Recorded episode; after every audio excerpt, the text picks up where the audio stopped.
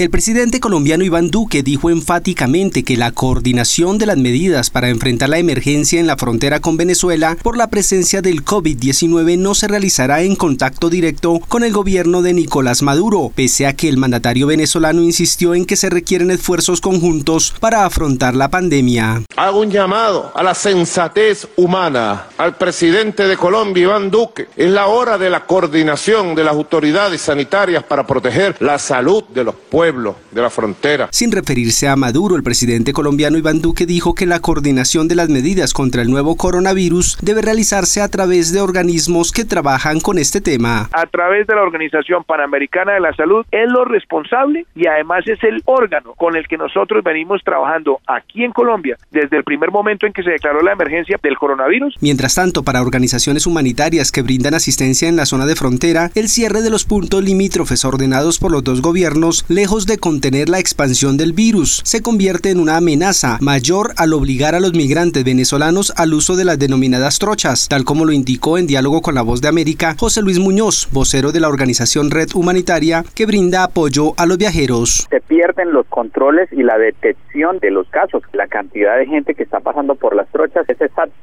igual que la que pasaba por el puente. El vocero de la ONG pidió a los gobiernos de los dos países dejar de lado los enfrentamientos ideológicos y políticos para para hacer un frente común contra la emergencia y evitar una tragedia de grandes proporciones ante la posible expansión descontrolada del COVID-19 en la frontera. Manuel Arias Naranjo, Voz de América, Colombia.